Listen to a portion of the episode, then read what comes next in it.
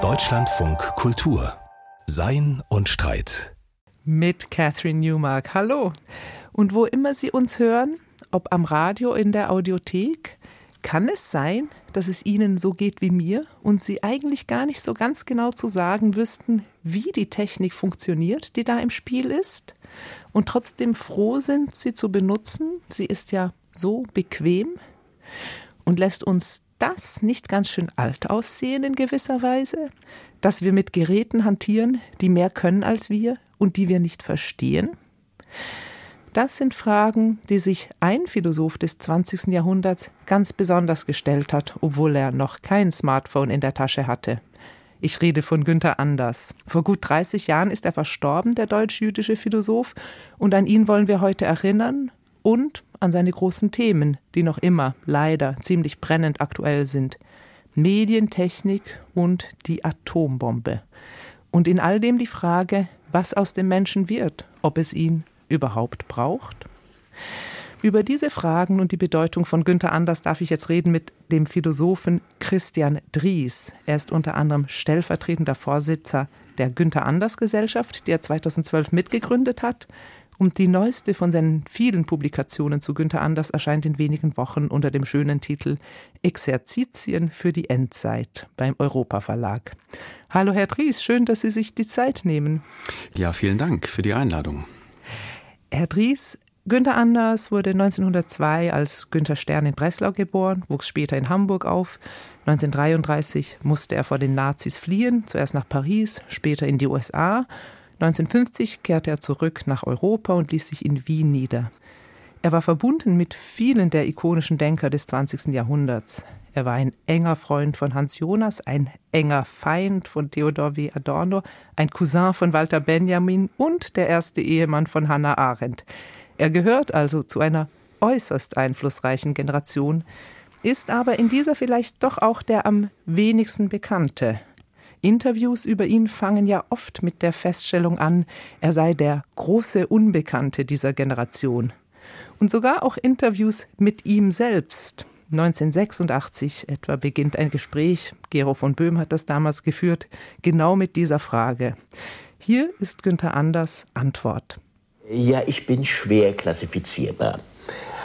Auf der einen Seite habe ich natürlich als Philosophierender begonnen, habe aber gesehen, dass man mit der Sprache der akademischen Philosophie nicht nur an die wesentlichen und drängenden Fragen von heute äh, nicht herankommt, sondern auch an die Menschen nicht herankommt.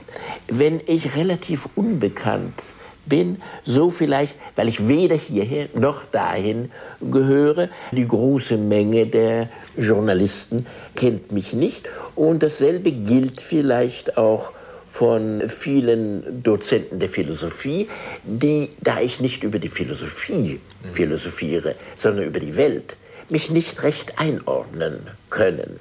Christian Dries, würden Sie dieser Selbstbeschreibung von Günther Anders zustimmen? Ja, das schon. Er war schwer klassifizierbar, vor allem disziplinär, also mit Blick auf die Universität. Er hat selber mal gesagt, ob man das, was er so geschrieben hat, als Philosophie, Soziologie oder Psychologie bezeichnen würde, das sei ihm wurscht.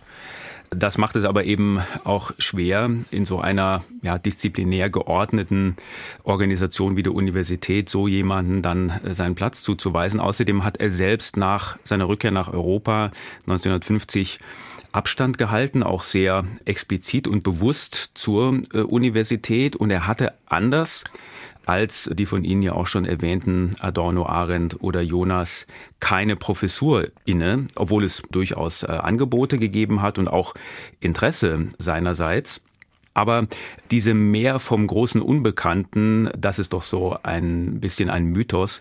Denn man muss sehen, dass Anders nach seiner Rückkehr nach Europa als nicht-universitärer Philosoph, als freier Schriftsteller, als Übersetzer und Aktivist in vielen unterschiedlichen Kreisen außerhalb der Universität durchaus sehr bekannt war. Also beispielsweise in der frühen Friedens- und der Anti-Atom-Bewegung, auch für die marxistische Zeitschrift Das Argument war er eine der wesentlichen Figuren, wie der Herausgeber Haug in einem Nachruf bekundet hat. Und auch für die grüne Bewegung in den Anfangsjahren war Anders eine ganz wichtige Referenzadresse. Also außerhalb der Universität war er gar nicht so unbekannt. Er hatte seine Konjunkturen. Gegen Ende seines Lebens ist die Aufmerksamkeit dann auch wieder etwas verblasst. Dann gab es aber auch eine erste größere Rezeptionswelle an Universitäten. Und so geht das immer so ein bisschen auf und ab. Zuletzt war er dann bei Fukushima wieder im Gespräch oder auch mhm. jetzt natürlich ganz aktuell durch den Angriffskrieg äh, Russlands auf die Ukraine und die Drohung mit der Atombombe. Das ist so ein bisschen differenzierter zu betrachten. Genau, und es werden ja auch seine Werke noch immer gelesen, beziehungsweise gibt es auch schöne Neuausgaben in den letzten Jahren. Sie sind daran ja auch beteiligt. Sie sind einer derjenigen, die auch Werke von Günther Anders herausgibt und zu ihm natürlich auch viel publiziert. Was hat Sie denn zu Anders geführt? Was war sozusagen das Ursprungsmoment, was Sie an dieser Philosophie und an diesem Philosophen fasziniert hat? Hm. Ja, da gab es sicher einiges, was mich gereizt hat.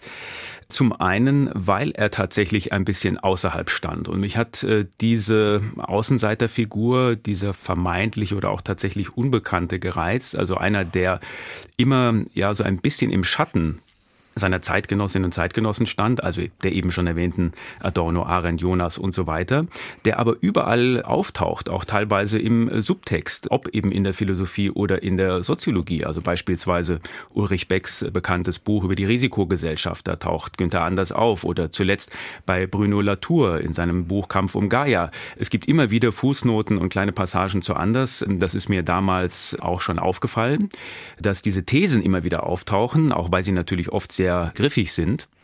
Aber diese Figur wurde eben an den Universitäten überhaupt nicht behandelt. Jedenfalls nicht in Freiburg, wo ich angefangen habe zu studieren. In Wien habe ich ihn dann etwas mehr kennengelernt. Da war er auch etwas bekannter damals schon. Und dann fand ich seinen Zugang zur Philosophie interessant. Also nicht das große System zu bauen, nicht sozusagen eine in sich geschlossene Philosophie vom Katheder herab zu lehren, sondern sich konkreten Gegenständen zu widmen, die, wie er selbst mal gesagt hat, vielleicht per se gar nicht so philosophiewürdig scheinen, wie beispielsweise das Fernsehen oder eben die Atombombe, aber auch die Umweltproblematik, für die er sich schon interessiert hat. Sie sagen, er hat sich konkreten Gegenständen zuge wendet, wie er selbst ja sagt, er hat nicht über die Philosophie philosophiert, mhm. sondern über die Welt. Ein eminent politischer Denker und darum natürlich auch ein eminent aktueller Denker mit seinen Themen. Vielleicht müssen wir jetzt auch auf diese Themen kommen, die ja für uns noch von Bedeutung sind. Es sind ja vielleicht zwei, die wir ganz besonders mit anders verbinden. Zum einen dieses große moralische Entsetzen über die Atombombenabwürfe von 1945, sein intensives Denken über die nukleare Gefahr, aber auch sein sehr handfestes politisches Engagement dagegen. Mhm. Und dann vielleicht als anderes Thema sein grundlegendes Nachdenken über das Verhältnis vom Menschen zur Technik, also auch etwas, was eben in unseren Alltag eindringt jederzeit. Wenn wir mit der Technik anfangen, Günther Anders philosophisches Hauptwerk von 1956, es heißt die Antiquiertheit des Menschen. Was mhm. ist genau damit gemeint? Inwiefern ist der Mensch veraltet? Man könnte das salopp vielleicht so formulieren, wir sind nicht mehr auf der Höhe unserer eigenen Geräte. Also es gibt zwischen uns und der Technik ein prometheisches Gefälle, nennt anders das, eine Kluft. Wir können mehr herstellen, als wir uns eigentlich vorstellen können. Das heißt, wir können wunderbare äh, technische Geräte entwickeln, wir verstehen sie aber immer weniger. Wir verstehen auch die Zusammenhänge immer weniger, denn die Technik besteht ja nicht aus einzelnen Werkzeugen wie Hammer und Scheren etc., sondern es sind eben heute ganz komplexe Technologien, beispielsweise wenn man an die Computertechnologie oder künstliche Intelligenz etc. denkt. Das sind ja auch nicht nur einfach äh, Computerprogramme und Algorithmen, da hängen Serverfarmen dran, da geht es um Rohstoffe und so weiter, also ganz komplexe äh, Gebilde, die wir als solche gar nicht mehr überblicken.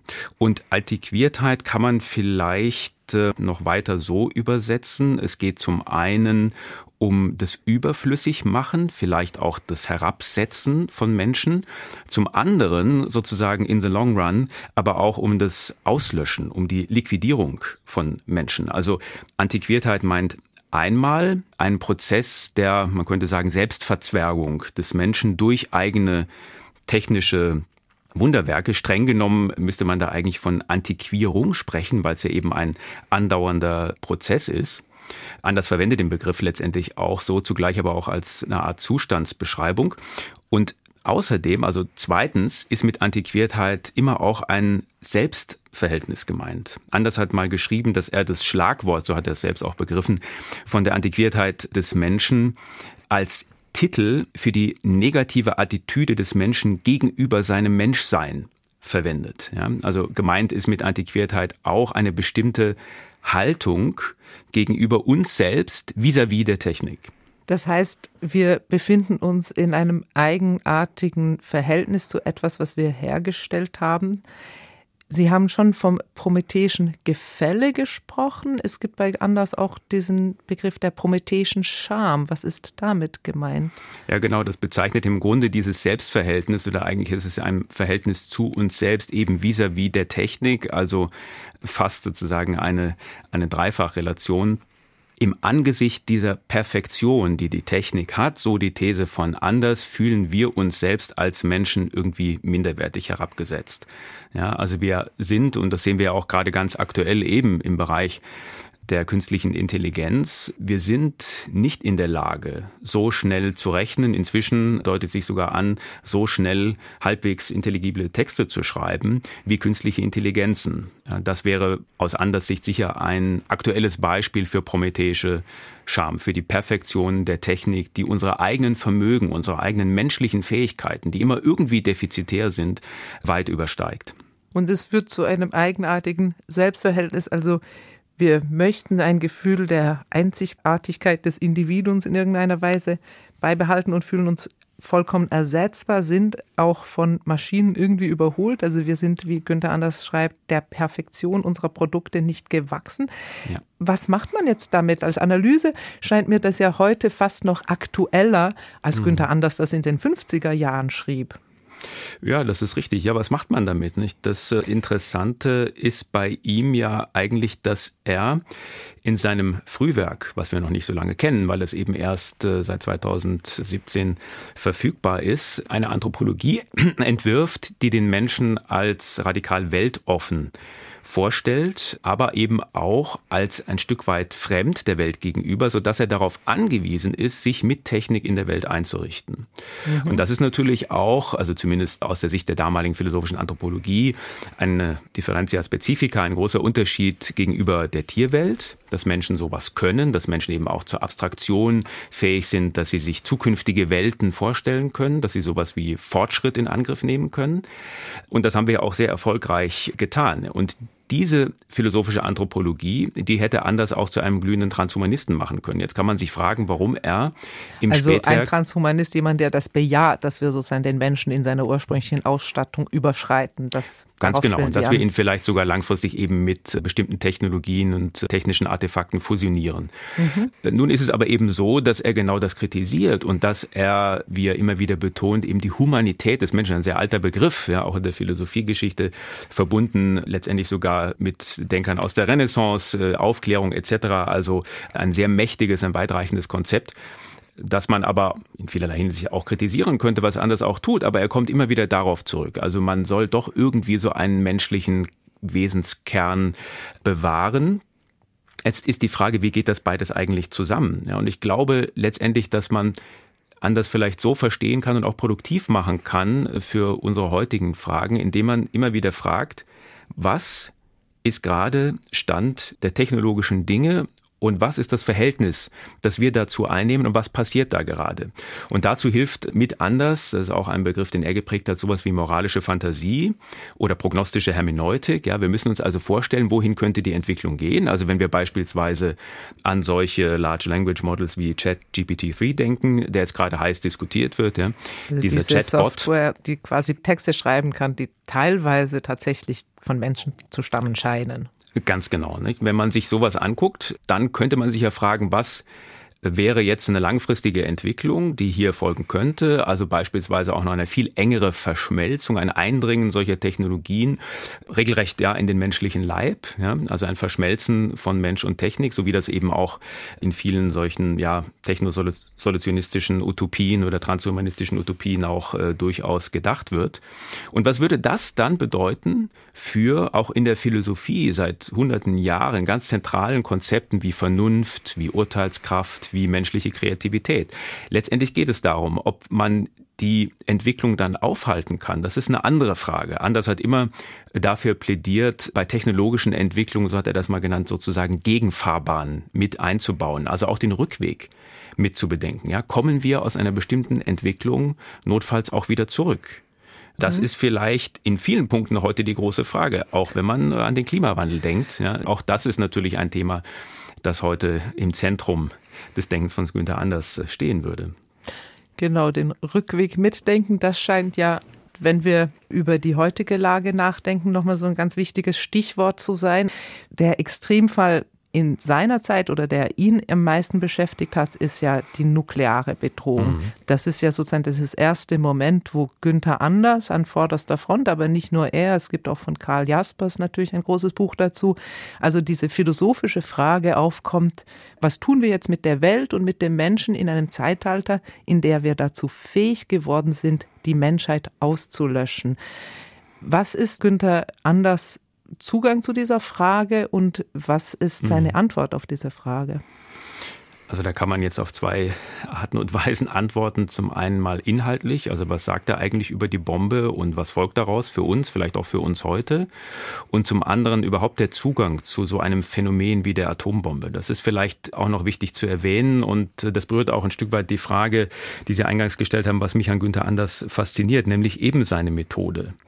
Da steht nämlich am Anfang eine zentrale Beobachtung, eine Ausgangsthese, dass nämlich moderne Phänomene wie eben beispielsweise die Atombombe sich nicht mehr im klassischen Sinn der Phänomenologie zeigen, ja, sie untertreiben, wie Anders sagt gewissermaßen, was sie eigentlich sind oder tun oder was ihre Folgen sind. Und deshalb muss man in der Darstellung sozusagen ausgleichend übertreiben. Günther Anders nennt das Übertreibung in Richtung Wahrheit. Und die Atombombe ist so ein Beispiel für so ein Phänomen.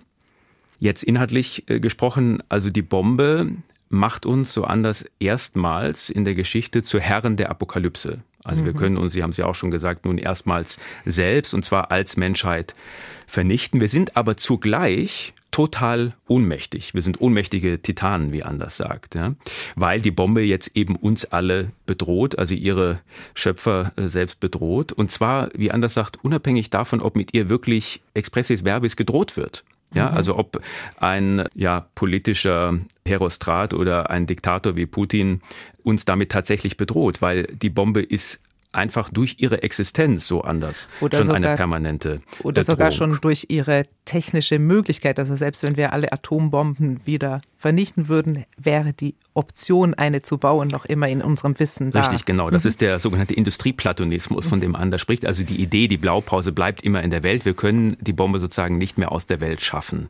Und darüber hinaus, und das ist auch ein ganz entscheidender Aspekt, auch im Blick äh, beispielsweise jetzt auf den Klimawandel, also auf aktuelle äh, Fragen abseits der Bombe, auf aktuelle apokalyptische äh, Szenarien abseits der Bombe. Darüber hinaus sagt Anders, begreifen wir eigentlich gar nicht. Das gehört auch zu diesem merkwürdigen, zu diesem, ja, nicht mehr greifen können dieser Phänomene. Wir merken gar nicht, wir spüren vor allem gar nicht, in welche Gefahr wir uns selbst gebracht haben. Wir sind äh, apokalypseblind, wie Anders sagt. Ja.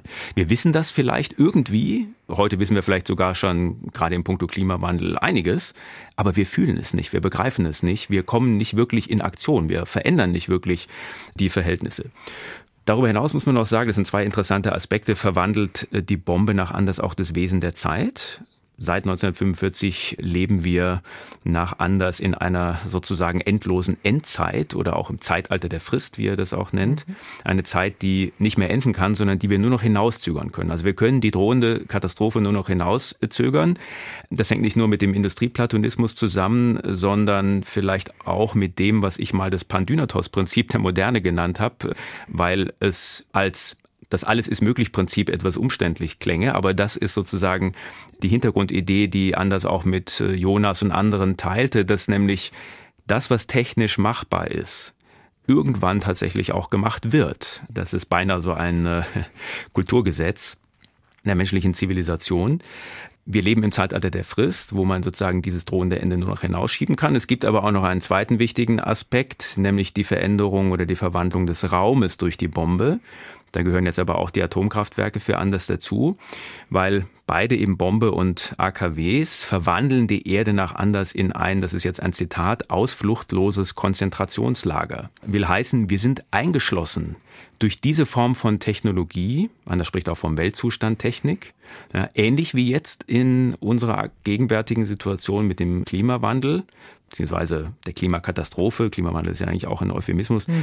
Ja, wir sind also eingeschlossen in einer, Bruno Latour würde sagen, kritischen Zone oder vielleicht in mehreren kritischen Zonen, die wir eigentlich nicht verlassen können. Ja, allen utopischen Vorstellungen eines Elon Musk etc. vielleicht auf den Mars irgendwann umzusiedeln zum Trotz. Ja, und diese Situation ist eben die eines, ja, kann man sagen, einer Art Weltlagers, aus dem es eigentlich kein Entkommen mehr gibt. Die Hauptfrage, die daraus folgt, was Sie jetzt erläutert haben, ist, können wir dann mit anders nur in einem tiefen Pessimismus verfallen und jetzt sozusagen hm. auf diese Endzeit, in der wir uns schon befinden, warten, bis es dann zu Ende geht, weil hm. wir offensichtlich als Menschen nicht fähig sind, Verantwortung hm. zu übernehmen für unsere Erfindungen und wenn sie auch Atombomben sind oder eben die Vernichtung des Planeten oder gibt es Hoffnung, gibt es einen Ausweg? Gute Frage. Das wird anders natürlich immer wieder vorgeworfen, so ein tiefschwarzer Pessimismus oder eine Hoffnungslosigkeit. Er selbst hat ja mal eben gegen das Prinzip Hoffnung von Ernst Bloch äh, seine Haltung als unter dem Prinzip Trotz stehend begriffen mhm. oder dargestellt. Also mit dem schönen Zitat, wenn ich verzweifelt bin, was geht's mich an? Ja? Tun wir so, als wären wir es nicht. Das ist aber nicht alles bei Anders. Er hat also durchaus konkrete Vorschläge gemacht, was man tun könnte. Also er hat beispielsweise in den 60er Jahren von Produktstreik gesprochen. Also man soll keine Produkte kaufen, die in irgendeiner Weise ethisch problematisch sind. Man soll sie auch nicht herstellen. Er hat auch von einem Wissenschaftsstreik gesprochen. Also Wissenschaftlerinnen und Wissenschaftler sollten sich nicht beteiligen an bestimmter Art von Forschung.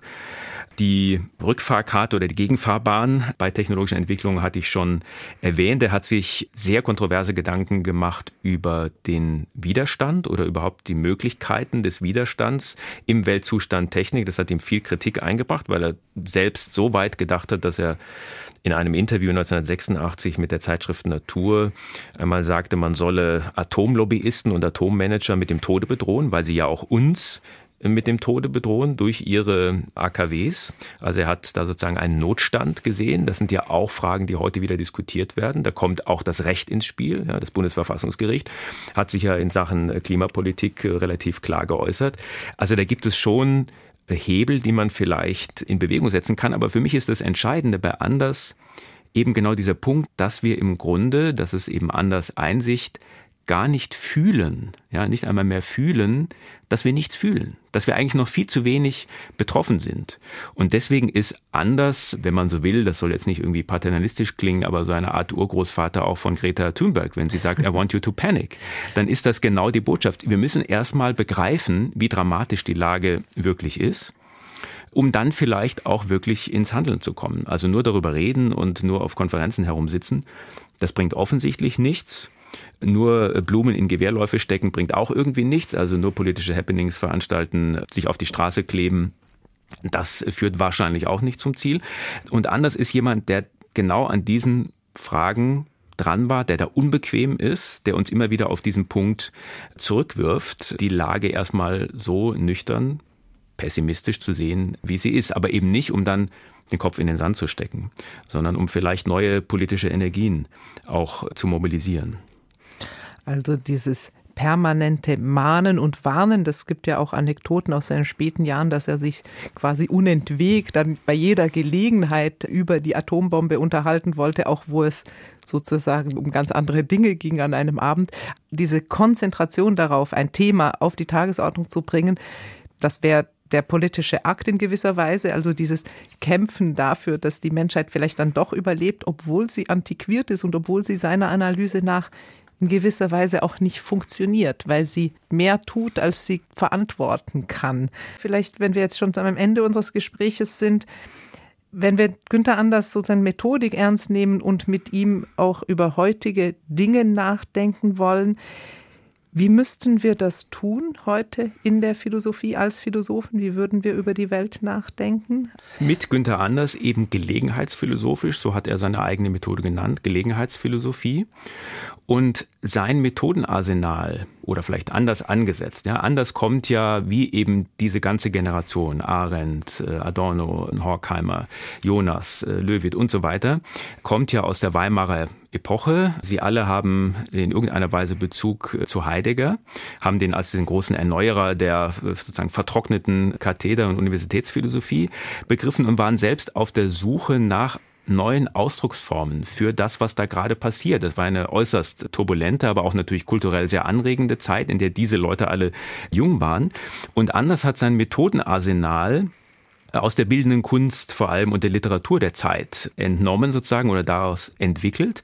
Er arbeitet in seinen Texten eben nicht so wie jetzt ein ganz klassischer Philosoph, der eine Abhandlung schreibt und am Ende kommt vielleicht ein äh, dickleibiges Buch von 500 Seiten heraus, das dann keiner versteht und auch keiner mehr liest, sondern er arbeitet in seinen Texten mit Dialogen. Ist natürlich auch ein, ein, sehr klassisches äh, Textgenre für Philosophen. Er nutzt aber Verfremdungseffekte, wie Bertolt Brecht auf dem Theater, Inversionstechniken, wie in der Fabel, ja, wo Menschen als Tiere auftreten. Alles, um sozusagen die Aufmerksamkeit seiner Leserinnen und Leser zu kriegen. Er überzeichnet, er setzt Schockeffekte ein, er baut sozusagen literarische Montagen, ähnlich wie der Montagekünstler John Hartfield, den er auch kannte und über den er geschrieben hat. Und er versucht sich in seinen Texten den malenden Surrealisten anzunähern. Also wie er einmal geschrieben hat, die Fantastik der Wirklichkeit darzustellen. Ja, das ist ja eine weitere Ausgangsbeobachtung von Anders, dass die Realität heute total fantastisch und surreal geworden ist. Natürlich hauptsächlich aufgrund der Technik und der technologischen Möglichkeiten. Und ich finde diese methodischen Zugänge, man kann sich fragen, welche Inspirationsquellen gäbe es denn da heute, um das irgendwie weiterzuentwickeln. Aber diese Zugänge finde ich äußerst produktiv, sich also konkrete Phänomene, Gegenstände anzugucken, wirklich auch aktuell zu sein. Das wollte er. Schon in seinem ersten Aufsatz, den er publiziert hat, ging es genau darum, als Philosoph aktuell zu sein, obwohl das so schwierig ist, weil die Philosophie ja immer nach hinten schaut ja, und sozusagen über den Dingen schwebt, aber sozusagen mittendrin zu sein im Getümmel, im Schlachtengetümmel, und darüber zu reflektieren, das ist reizvoll und das eben mit anderen Methoden zu tun, die die Menschen auch wirklich da packen, wo man sie vielleicht packen muss. Ja, also heutzutage wäre auch wieder die Frage, ist so ein Stil, wie derjenige den anders pflegt, heute noch angebracht, weil wir ja schon seit Jahrzehnten auch überschüttet sind mit apokalyptischen Diagnosen und Szenarien, auch natürlich in Film und Fernsehen, ja, wenn man an die mhm. ganzen apokalyptischen Serien, Zombiefilme etc. denkt. Also wir sind eigentlich ganz gut eingeübt. Vielleicht bräuchte es da heute andere Formen, aber diese Art und Weise, sich auch immer wieder zu fragen, welche Sprache, wie adressiere ich mein Publikum. Und zwar nicht nur drei, vier Akademiker im philosophischen Seminar, sondern alle, möglichst alle Menschen, möglichst viele Menschen. Und wie bringe ich sie dann dazu, nachzudenken und erstmal zu sagen, Moment mal, was mache ich da eigentlich? Was tue ich eigentlich, wenn ich mein Smartphone benutze? Was mache ich da eigentlich, wenn ich mit dieser KI interagiere oder wenn ich CO2 emittiere? Ja? Also mhm. das sich wirklich klar zu machen, davon ergriffen zu werden und dann aber auch durchaus äh, in irgendeine Form von politische Aktion zu kommen. Da mhm. ist anders, glaube ich, immer noch aktuell und vor allem diese Methode, wie ich finde, eine, die sehr reizvoll ist und die sich auch weiterzudenken lohnt.